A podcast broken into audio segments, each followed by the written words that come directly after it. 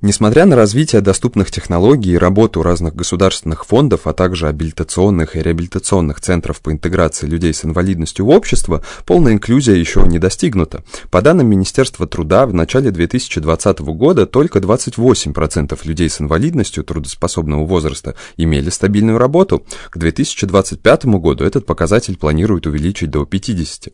Какие меры могут помочь достичь большего процента и как происходит процесс трудоустройства людей с инвалидностью ответственностью в России обсудим с Юлией Трубицыной, руководителем по корпоративной и социальной ответственности Ашан, Ниной Осовицкой, директором бренд-центра headhunter.ru и Ладой Ефимовой, координатором проекта «Аутизм Френдли» Центр «Антон тут рядом». Лада, а как изменилось восприятие инвалидности в современном мире и что поспособствовало этим изменениям? На самом деле вопрос это, конечно, очень сложный. Если смотреть, например, на ситуацию, которая у нас сейчас происходит в России, то, конечно, позитивных преобразований действительно очень много. Да? То есть становится больше некоммерческих организаций, которые обращают внимание к этой теме.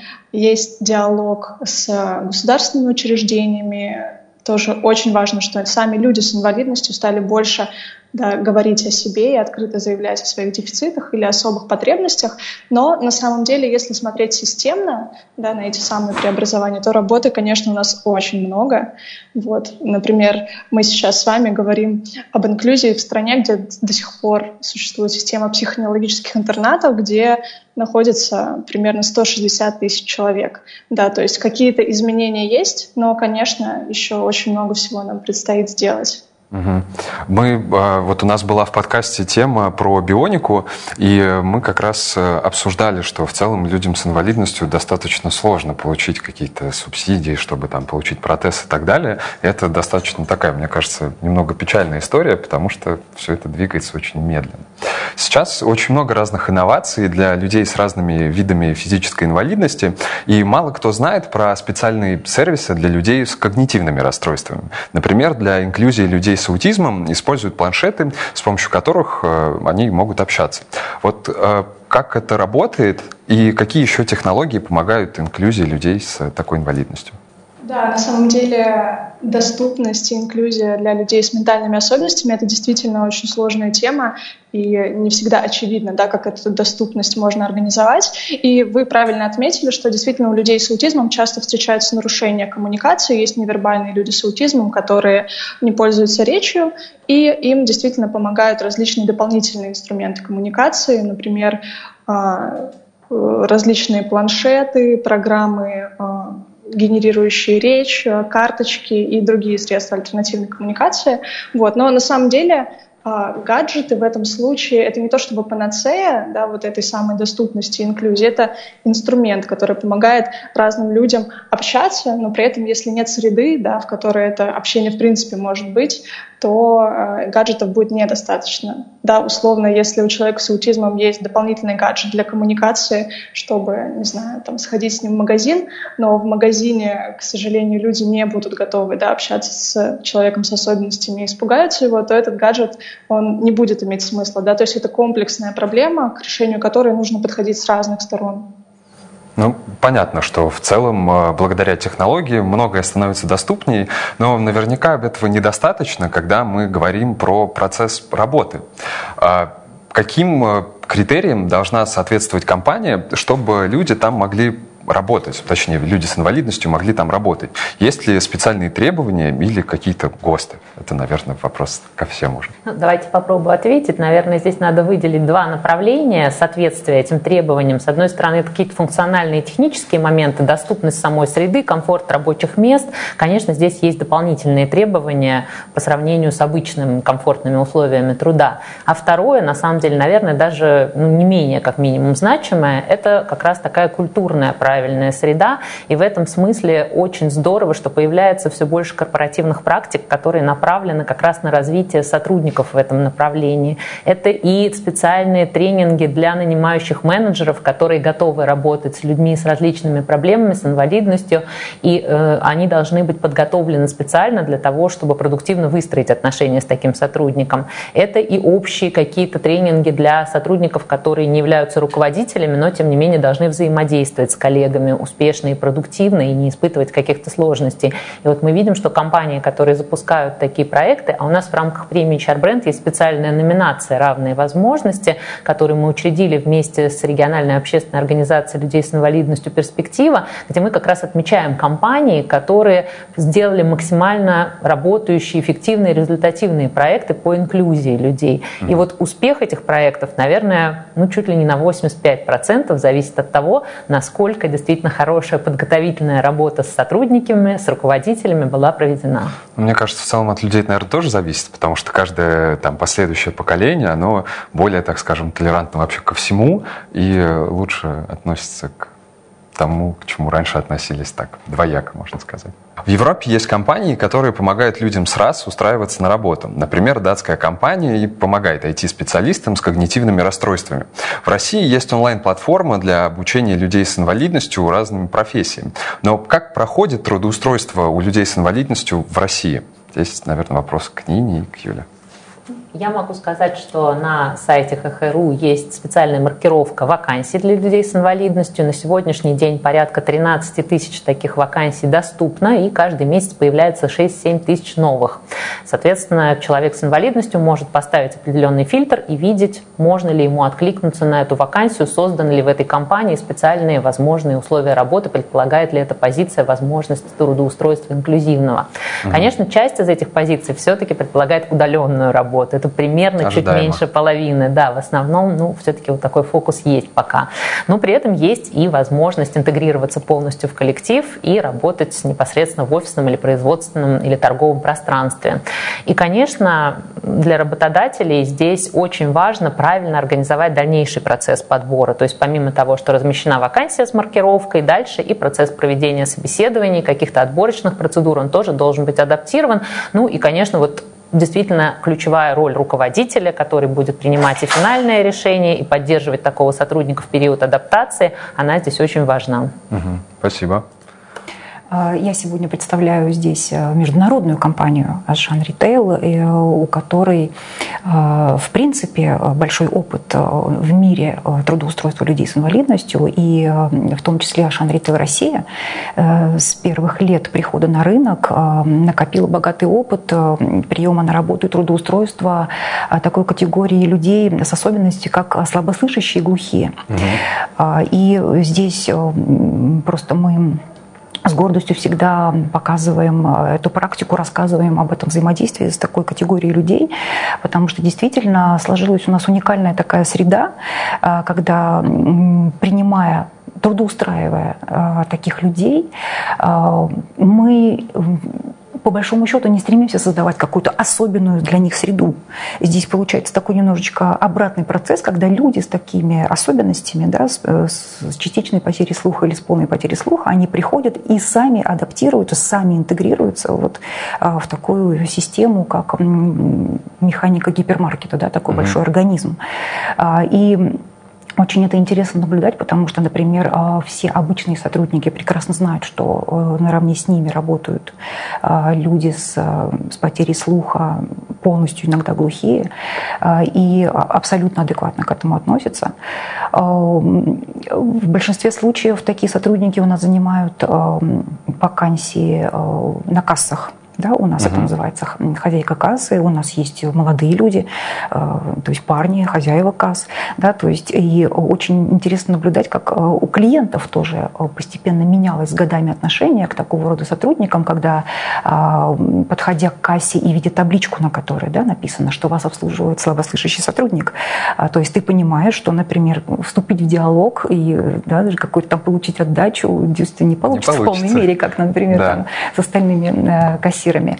Вот, но здесь очень так э, с удовольствием мы наблюдаем, э, когда складывается даже какой-то свой, э, свой язык жестов, свой язык какой-то, да, там вот этого сотрудника. Коммуникация, коммуникация какая-то специальная с клиентом, на которую клиент с удовольствием идет, когда там, да, какими-то там жестами тебе показывают и рассказывают, что там сколько стоит твоя покупка, нужен ли тебе пакет, там покажите документ, какие-то такие вещи, да, и это очень здорово наблюдать. И надо сказать, что люди, которые работают у нас, слабослышащие и полностью глухие, весьма дорожат своей работой. Да? То есть при тех условиях, которые для них создаются, весьма комфортных, потому что ведь у нас примерно в магазинах, вот сейчас в Москве у нас есть магазин, где работает более 30 сотрудников таких да, на кассах, э, у них есть сопровождающий свой, угу. тоже из этой же сферы, который а, владеет языком жестов, который и владеет речью, и владеет языком жестов, и который сопровождает этих сотрудников, который является таким связующим звеном с остальной частью сотрудников, клиентов. Угу. И это здорово наблюдать, когда такие люди просто вот живут, реализовывают себя в коллективе, и ну, это здорово. Я обхожу периодически Авашан. Я, конечно, заметил появление таких касс, причем, наверное, даже не год назад, а Нет, еще это и давно. раньше гораздо. Это давно. Да, Нет, и... никакой год, что вы это... Ну, да, да, это уже давно. И в любом случае это очень приятно наблюдать. А, а как со стороны работодателя это выглядит? Есть ли какие-то а, квоты, по найму э, людей с инвалидностью на работы или нет? Или должен быть какой-то обязательный процент людей с инвалидностью в компаниях? А, есть ли То, э, честно говоря, мы не стремимся э, следовать какому-то определенному проценту, который должен быть, да, какое-то процентное соотношение, которое мы выдерживаем, там, или что такое там э, диктуем нашему там HR-отделу, что вот э, должно быть такое соотношение Э, людей с инвалидностью на, при приеме на работу. Нет. Да, то есть э, мы публикуем вакансию, э, как вот, например, да, Нина говорила, нам делилась, да, как у них там на сайте, как может люди, человек с ограниченной возможностью здоровья узнать, что эта вакансия ему подходит. Да, у них есть сноска, примечание, да, что доступно для людей там, с такой-то инвалидностью. Также у нас, когда мы открываем вакансию, например, да, хозяйки кассы, мы это отмечаем, что доступна эта вакансия, например, для слабослышащего или там, да, э, для человека с проблемами слуха. Угу. А, э, так как мы сотрудничаем а, с Всемирной э, организацией здравоохранения, да, Всероссийским обществом инвалидов, они знают, что у нас есть такие вакансии, они знают, что мы иногда предлагаем такие вакансии в наших гипермаркетах, да, и рекомендуют своих сотрудников, да, не сотрудников, конечно, не да, своих там членов этого общества. Угу. Вот, и мы наравне наравне со всеми остальными претендентами э, приходят эти люди на собеседование, проходят рекрутмент, да, понятно, с сопровождением там, да, человека, который владеет угу. жестовым языком, но практически на общих основаниях. Угу. Да, и то есть это не потому, что в компании есть какой-то обязательный процент приема на работу. На общих основаниях такие люди да. принимаются на работу. Спасибо. Есть много историй о том, как люди с разными видами инвалидности преуспевают в карьере. Например, американец Стивен Шор стал профессором и написал книгу «За стеной», в которой описал свой опыт. В Руанде человек с нарушением зрения работает на радио. Нина, какие специальности чаще всего ищутся искатели с инвалидностью? И есть ли, например, какие-то профессии, которые недоступны? Если посмотреть на статистику, топ-5 наиболее таких часто публикуемых вакансий, доступных для людей с инвалидностью, выглядит следующим образом. Это оператор колл-центра, это менеджер по работе с клиентами, это продавец, кассир и сотрудники, занятые в сфере логистики. Здесь тоже все больше мы видим таких позиций. И, конечно, есть позиции недоступные, это позиции часто связанные с тяжелыми производственными э, нагрузками, какими-то чисто физическими ограничениями. Но сейчас сейчас надо сказать, что спектр таких профессий очень сильно расширяется. И что интересно, коль скоро мы сегодня говорим о технологиях, хочется упомянуть, что все больше технологичных компаний, работающих в сфере IT, рассматривают категорию людей с инвалидностью как своих потенциальных сотрудников. Есть целый ряд таких инициатив. Например, компания SAP SAP реализует проект Digital Inclusion, где популяризирует IT-специальности для ребят, которые с юности или с детства имеют какие-то ограничения по здоровью и могут проходить специальное обучение обучения, и они готовы их трудоустраивать на сегодня там уже Порядка 20 таких стажеров работает, и это, в принципе, очень перспективное направление. Хороший да, хороший тренд, потому что не секрет, что действительно э, в таких IT-сфере э, очень большой, с одной стороны, дефицит, с другой стороны, достаточно гибкие условия занятости. Можно найти какую-то среду, которая будет комфортна для людей с различными формами инвалидности. И, наверное, вот упомянули, мне очень понравилось то, что можно достичь карьерных успехов. Хочу еще один проект и его такой вот яркий результат вспомнить. Это проект компании Бургер Кинг, где в качестве членов бригад трудоустраивались ребята с различными формами именно ментальной инвалидности. Это особый вызов, конечно, и для всего коллектива, и для директора ресторана. И двое из 15 ребят, которые первые вошли в эту программу, стали лучшими сотрудниками месяца. Такой классный результат. Трудолюбие трудолюбие. А, в 2019 году исследователи HeadHunter заметили, что работодатели все реже размещают подходящие вакансии для людей с инвалидностью. А если и размещают, то большинство вакансий совсем не требует опыта работы. В связи с этим вопрос, на что смотрит HR, когда к ним приходит человек с инвалидностью? А, интересно. А, я не HR. Я могу только говорить о том, что вижу я. Угу. Да? Например, когда я знакомлюсь э, с человеком, э, с, э, например, да, если что касается нашей компании, с, например, с глухим, глухим сотрудником. А, понятно, что, например, когда мы принимаем на работу в должности хозяйку кассы, понятно, что здесь требуется, конечно, от человека открытость. А все-таки, несмотря на то, что у тебя табличка, что вас обслуживает а, слабослышащий сотрудник, а, от этого сотрудника все-таки требуется какой-то позитивный настрой, и понятно, что человек должен уметь даже невербально да, быть приятным и, так сказать, какую-то коммуникацию приятную клиенту обеспечивать. Угу. Да, поэтому это, конечно, доброжелательность, а, это готовность а, улыбаться, да, потому что у нас есть стандарты обслуживания в компании, и в их числе входит в том числе улыбка, доброжелательность, да, какой-то, а, когда глазами, да, в глазах, когда ты видишь, что человек по-доброму к тебе относится, то есть mm-hmm. вот эти вот вещи, да, это, это очень важно для наших... У нас в целом в стране очень редко люди улыбаются, редко поэтому люди когда улыбаются, ты видишь улыбку конечно, в магазине, поэтому, это приятно. когда у нас э, улыбаются даже такие сотрудники, это всегда приятно приятно там обслуживаться. И э, понятно, что принимая на работу таких людей, ты не можешь оценить э, какие-то их другие качества, да, какой-то там, не знаю, когда, э, не знаю, когда требуют, например, способность там утверждать свои идеи, да, или какие-то на какие там HR обращает внимание качества, да, здесь визуальная приятность, да, человек готов. Я вас уверяю, тот, кто ходит в Ашан и обслуживается у таких хозяек касс, например, у нас на кассах, все со мной согласятся, что у нас прекрасные все самые люди. Это самые дружелюбные. Всегда, сейчас, может быть, это не очень заметно, что они всегда с улыбкой из-за, так сказать, масочного режима. Да, но я вас уверяю, я стараюсь обслуживаться только у хозяек слабослышащих, потому что, ну, чтобы, во-первых, им тоже делать приятно, чтобы они почувствовали тоже свою значимость, это очень, это очень для них важно угу. тоже. Хорошо, спасибо.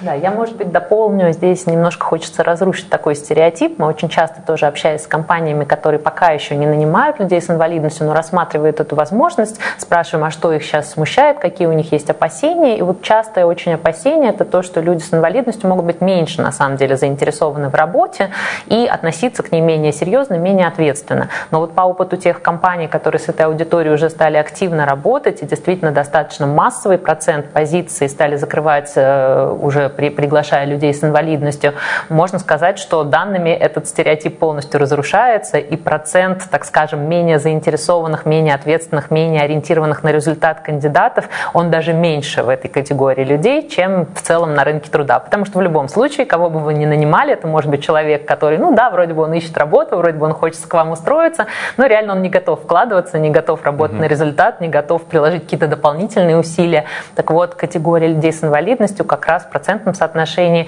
может быть даже более потенциально и интересно для работодателей. Это могут быть люди очень мотивированные и заинтересованные. Согласен.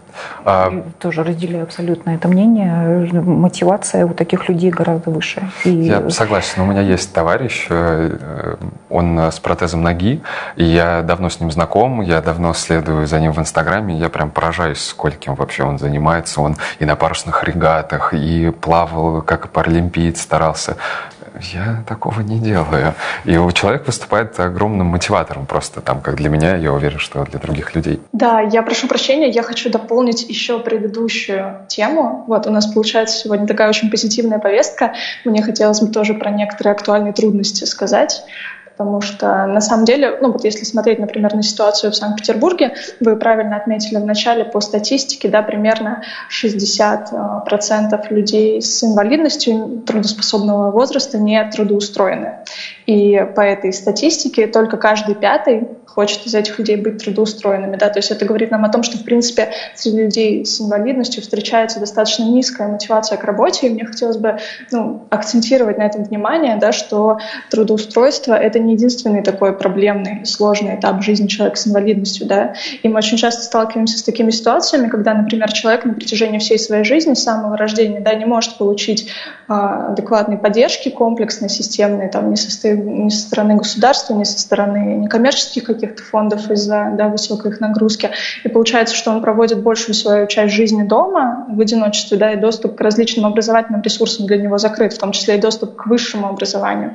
Да, и, конечно же, мотивация там, человека, который, в принципе, не понимает э, того, как устроен да, наш социальный мир, к работе она может быть очень низкой. И здесь э, вопрос не в том, что люди с инвалидностью занимают какую-либо иждивенческую позицию да, и не хотят работать, а здесь вопрос того, что мы должны с самого раннего детства да, включать людей, детей э, с инвалидностью в социальный наш мир, чтобы показывать и учить да, различным э, процессам и нормам.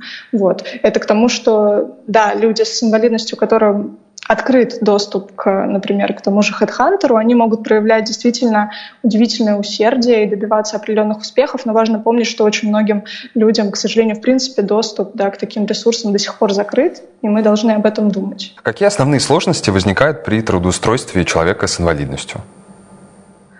Я могу рассказать про наш конкретный опыт а, работы с людьми с расстройствами аутистического спектра и с различными другими ментальными особенностями.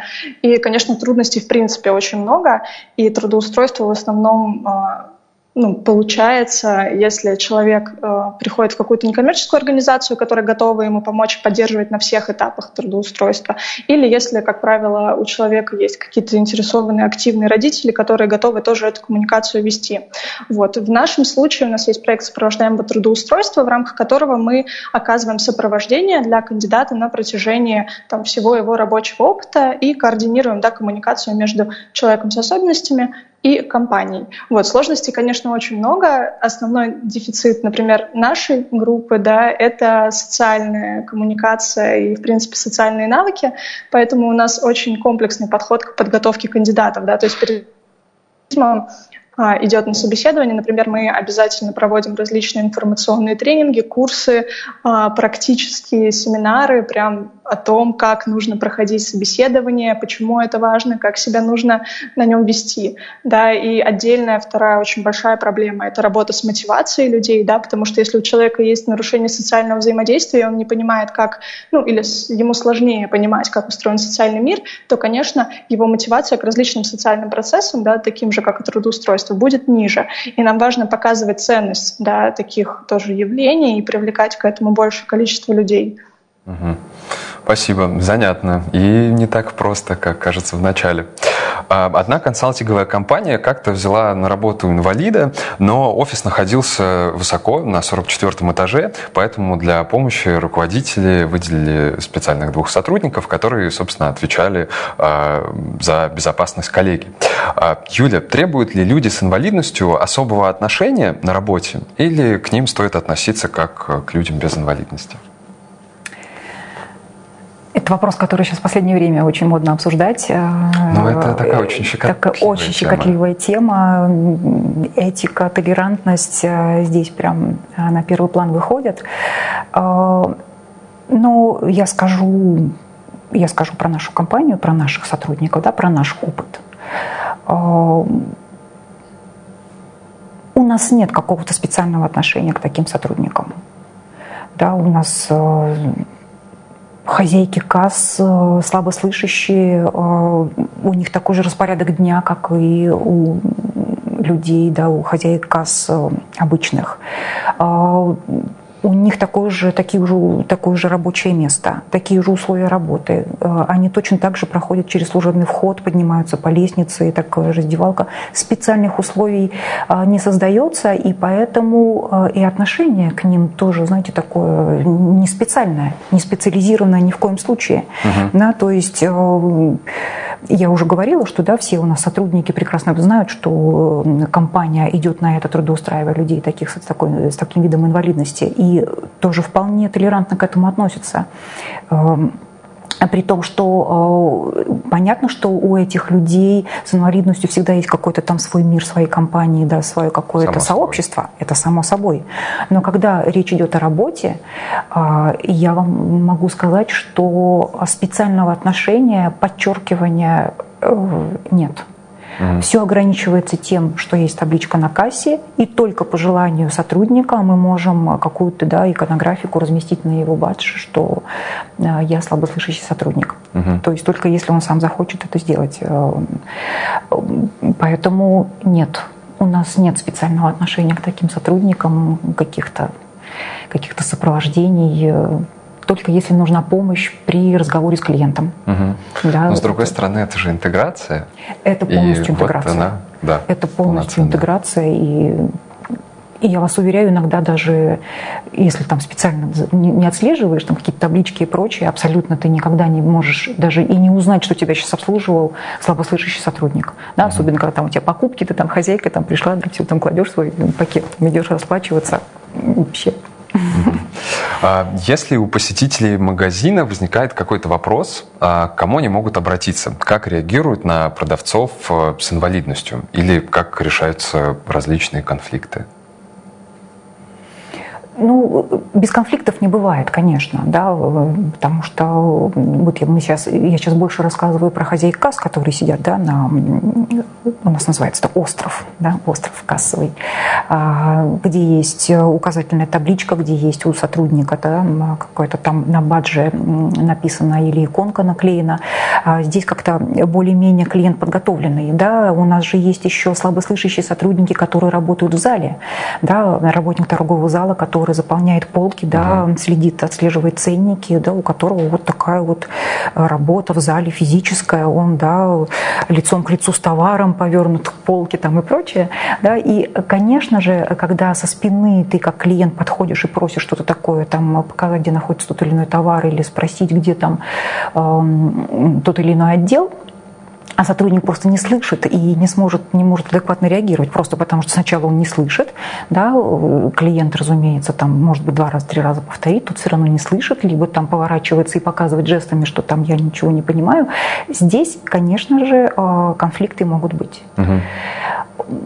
С одной стороны, все зависит от клиента. Если я, например, вижу как клиент, что я захотела спросить, а сотрудник слабослышащий, конечно, я кому-нибудь э, кого, пойду, кого-нибудь еще найду. А, когда на кассах у, у нас э, есть такая система, скажем так, сигнальная, угу. в прямом смысле этого слова, да, сигнальная система, э, слабослышащая хозяйка кассы может нажать на кнопочку, загорится, значит, красный маячок. Это будет означать, что, да, есть какая-то проблема, да, нужно язык жестов исчерпан, нужно уже как-то еще помогать. И тогда, конечно, у нас всегда на касс, на линии касс э, дежурят э, специальные сотрудники, которые как раз да, помогают клиентам избегать конфликтов, решают там какие-то, если с ценой какие-то есть недопонимания, несоответствия, да, и конечно же, конфликты, которые бывают со слабослышащими хозяйками касс, сразу же приходит э, этот э, дежурный сотрудник. Э, если там, мы знаем, что на кассе работает слабослышащая хозяйка, сразу же приходит человек, который да, владеет языком жестов, который помогает решить тоже конфликтную ситуацию, и получается вот такой прям даже разговор, и в большинстве случаев мы клиента удовлетворяем, потому что понятно, что иногда просто слабослышащий сотрудник э, не всегда понимает, да, в чем конфликт, потому что просто не может разобрать, что же говорит. Угу. Но система помощи таким сотрудникам, конечно же, есть. Да, эти сотрудники всегда знают, что нажав на кнопку, они не брошены, они не брошены им всегда помогут, они всегда в поле зрения своих, э, ну, назовем так, их наставников, да, которые там отслеживают их комфорт. Конечно, да, помогаем им. Нина, и, а как... и, клиент, и клиентам, да. и сотрудникам своим. Ну, это обязательно надо. А как в других компаниях происходит общение между разными сотрудниками, как э, регулируется конфликтная ситуация?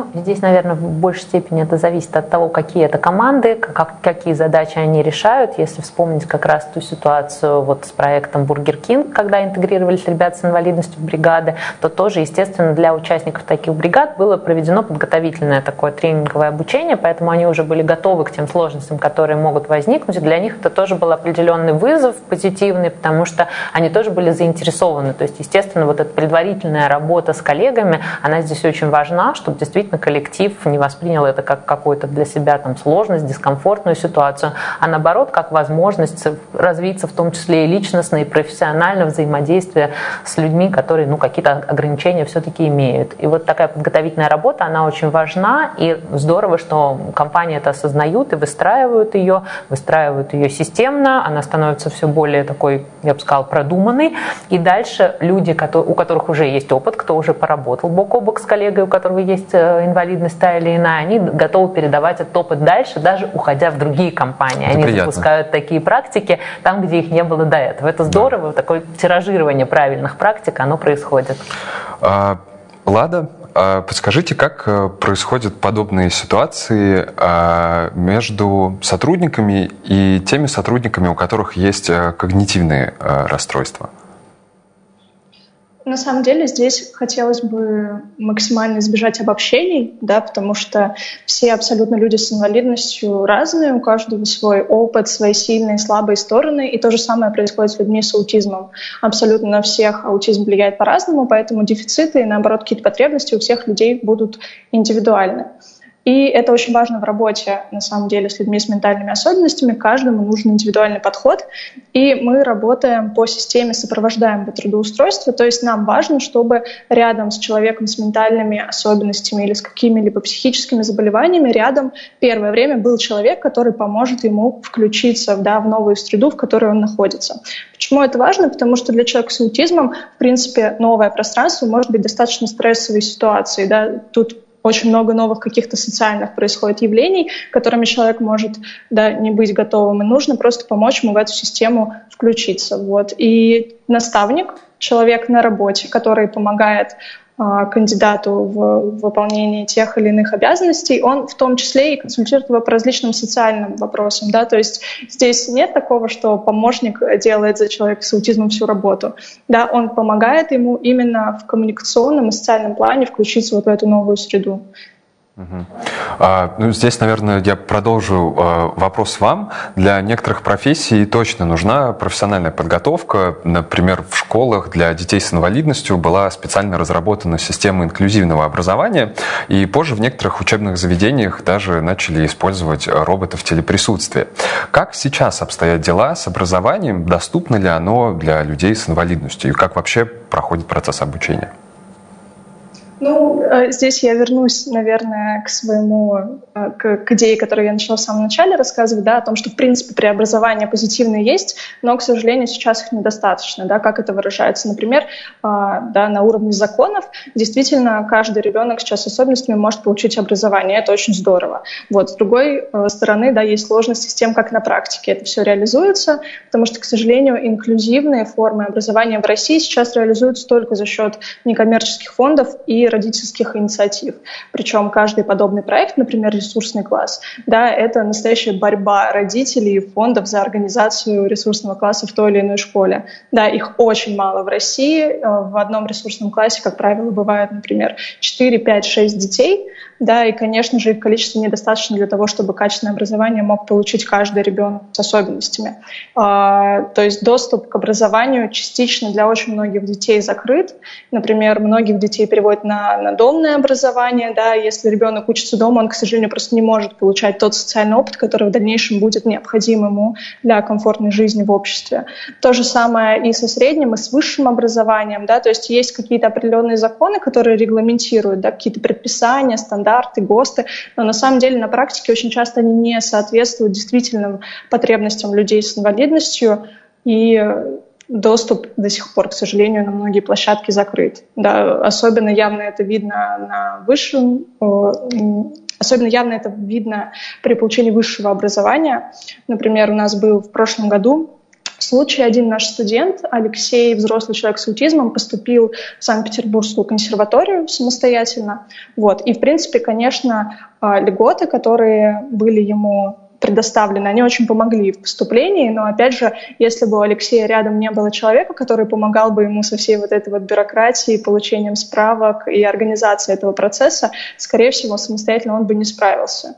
Да, и сейчас Алексей учится в общем потоке со всеми а, студентами вместе. Он отказался от программы адаптированной, но опять же не потому, что а, людям с инвалидностью вообще не нужна от нас никакая помощь, да, и мы все готовы взаимодействовать на равных. Нет, было бы здорово, если были действительно программы, которые учитывали бы реальные потребности взрослых, детей, подростков с аутизмом угу. во всех сферах. Ну, вообще очень обидно, что так происходит, потому что вроде какие-то предписания, законы есть, исполняются они по-разному, а сейчас вроде тренд на, вот, на ту же толерантность и на общение всех со всеми, и вот жалко, что это все так сложно происходит. А, ну и, пожалуй, финальный вопрос. Какие основные направления дальнейшего развития можно выделить, чтобы способствовать полной инклюзии? Тут всем слово. Мне кажется, тут общие усилия и государства, и некоммерческих организаций, и работодателей коммерческих организаций, образовательных структур, да и в целом, наверное, даже лично каждого человека, это такие правильные коммуникации. Рассказывать о своем опыте, рассказывать о тех позитивных примерах, которые есть, рассказывать о тех сложностях, которые есть. И вот такие инициативы, они могут быть очень разного уровня, какие-то небольшие частные, от небольших компаний, от огромных корпораций, естественно, на уровне образовательных, государственных структур, структур. И вот взаимодействие, наверное, с профильными некоммерческими организациями, которые уже имеют огромную экспертизу, огромный опыт, действительно очень детальное, тонкое понимание всех особенностей, нюансов, это может рождать уже какие-то более глобальные сдвиги. То есть вот мне кажется, если мы все будем делать такие маленькие проекты и маленькие инициативы запускать, о них рассказывать, это будет очень в целом развивать и общество, и конкретные подходы уже и в бизнесе, и на рынке труда, и в том числе, может быть, постепенно и государство тоже будет более скажем, неформально погружено и вовлечено угу. в эту работу. Вообще приятно, что на самом деле технологическое, так скажем, сообщество в целом очень активно работает в этом направлении. Я в подкасте, по-моему, рассказывал об этом и готов рассказать и сейчас. У меня несколько лет на телефоне установлено приложение Be My Eyes, а, которое ты там можешь регистрироваться как волонтер, либо как а, человек с нарушением зрения, да, слабовидящий. И если ты регистрируешься там как волонтер, ты там заполняешь язык, на котором ты говоришь имя, фамилию, ну, какие-то элементарные вот эти данные, и потом к тебе там спустя там, два дня либо неделю может прийти уведомление, что требуется помощь. И когда ты возьмешь трубку, у тебя будет видеозвонок, в котором ты сможешь поговорить с человеком и, собственно, ему помочь. А, я пару раз пробовал, у меня получилось, хотя и не сразу, потому что, ну, там сеть бывает плохая, качество видео плохое, но там от друзей я узнавал, что кому-то звонили из города Гестана, помогали считать там овец в горах, и это просто какие-то вообще фантастические фантастические моменты. И самое интересное, что волонтеров в этом приложении там в десятки раз больше, чем э, нуждающихся людей. Приятно. Э, например, опыт нашей компании показывает, что совершенно при минимальных расходах можно обеспечить э, ну, какой-то доступ, доступ к трудоустройству людей с инвалидностью. В нашем опыте он пока такой, ну, скажем так, узконаправленный, да, потому что у нас пока мы, кстати, может быть, в какой-то момент э, были бы готовы э, и расширить этот, э, ну, скажем так, да, список видов инвалидности, которые могут прийти на работу к нам в Ашан. Я думаю, что это вполне вполне может случиться, мы к этому открыты и, собственно, готовы. Да, и, как правильно Нина сказала, я присоединюсь, что, конечно же, коммуникация и все больше там, да, рассказывать людям об этом, это очень важно, и чтобы, чтобы это упрочивать вот это развитие толерантности к таким людям в нашем обществе. Угу. Угу. Лада, если у вас что-то добавить? Да, я соглашусь тоже со всеми коллегами. Мне кажется, кейс, о котором вы рассказали, это как раз-таки история про стирание границ да, между нами всеми. И я надеюсь, что, возможно, уже там в следующем выпуске или как-нибудь в следующем году к этому подкасту присоединятся сами люди с инвалидностью, чтобы рассказать про свой опыт. Да, это как раз-таки то, чего сейчас, возможно, не хватает. Голоса именно людей с инвалидностью, которые готовы рассказывать о себе и о своих каких-то сильно слабых сторонах, потребностях и дефицитах в обществе. Угу. Что ж, всем большое спасибо. А, получается, что несмотря на все положительные тенденции, а, полной инклюзии мы все еще не достигли и есть куда расти.